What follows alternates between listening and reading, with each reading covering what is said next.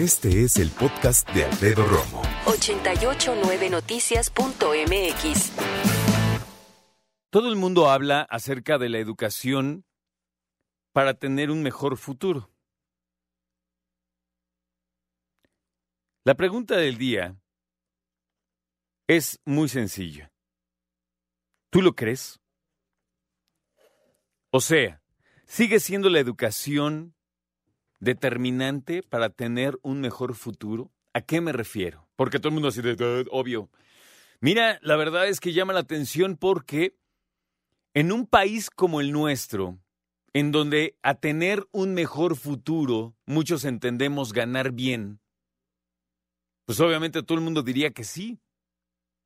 Sin embargo, hay que mencionar que hay muchas personas que ganan no buenas, grandes cantidades de dinero y no, no estudiaron más allá de, no sé, secundaria, prepa, a lo mejor universidad trunca, no tiene nada de malo, eso lo quiero dejar bien claro. ¿Por qué? Porque las personas cuando dejan de estudiar es por diferentes situaciones, diferentes contextos, diferentes ah, condiciones dentro de su familia, dentro de su núcleo. Si mencionamos algunas razones de por qué las personas dejan de estudiar, nos vienen unas muy sencillas. La primera es precisamente tener problemas económicos como familia. Se piensa que cuando hace falta dinero, la opción es sacar a los niños de la escuela para ponerlos a trabajar de lo que sea, ayudando a papá, a mamá en lo que hagan, desde una carpintería, el campo, ayudar en el negocio familiar. Se ha demostrado a través de estudios que esto, a la larga, verdaderamente no rinde frutos para la familia. ¿A qué me refiero? A que si los niños salen de estudiar y se ponen a trabajar, todo el mundo dice, bueno, sí, entran dos, tres pesos más a la casa, cuatro, cinco, diez, no sé. Entran. ¿Apoya? Claro que apoya, todo suma.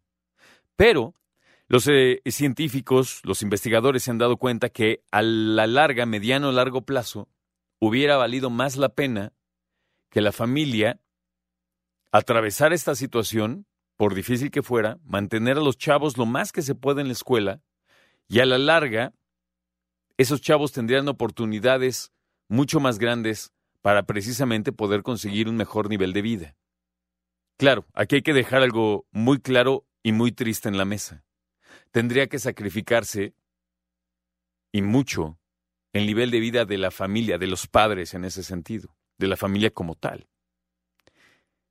En estos grupos no cabe esa posibilidad generalmente. Nadie ve a futuro diciendo, ¿sabes qué? Vamos a dejar al chavo, la chava o los chavos en la escuela para que después les vaya mejor ellos, aunque sea ellos. Pues no. Todo el mundo dice, nos tiene que ir un poquito mejor a todos. ¿Cuándo? Ahorita, ya. Porque son familias que viven al día, con el dinero que, que llegan a reunir en un día. Pensemos, y yo le decía el ejemplo, que idealmente ganan acerca de su negocio propio, desde artesanías, a lo mejor un taller, comida ahí en casa, o trabajando en otro taller, en una institución, en el campo, en una fábrica, ¿no? Pero también entendamos y dejamos bien claro que la mayor parte de esas familias, también muchas, se dedican al comercio informal, a vender cualquier cantidad de cosas, ¿no? Desde precisamente cualquier tipo de alimentos en un puestito, desde tamales, algunas bebidas, ¿no? No sé, un postre, me refiero a churros, eh, donas, qué sé yo, hasta piratería tal vez. La pregunta resulta, creo yo, interesante. Y voy a ponerte un ejemplo. Hace poco me preguntó alguien, Alfredo, cuando nació mi hija, hace 18 años más o menos, yo le eché todas las ganas del mundo para pagarle un seguro educativo.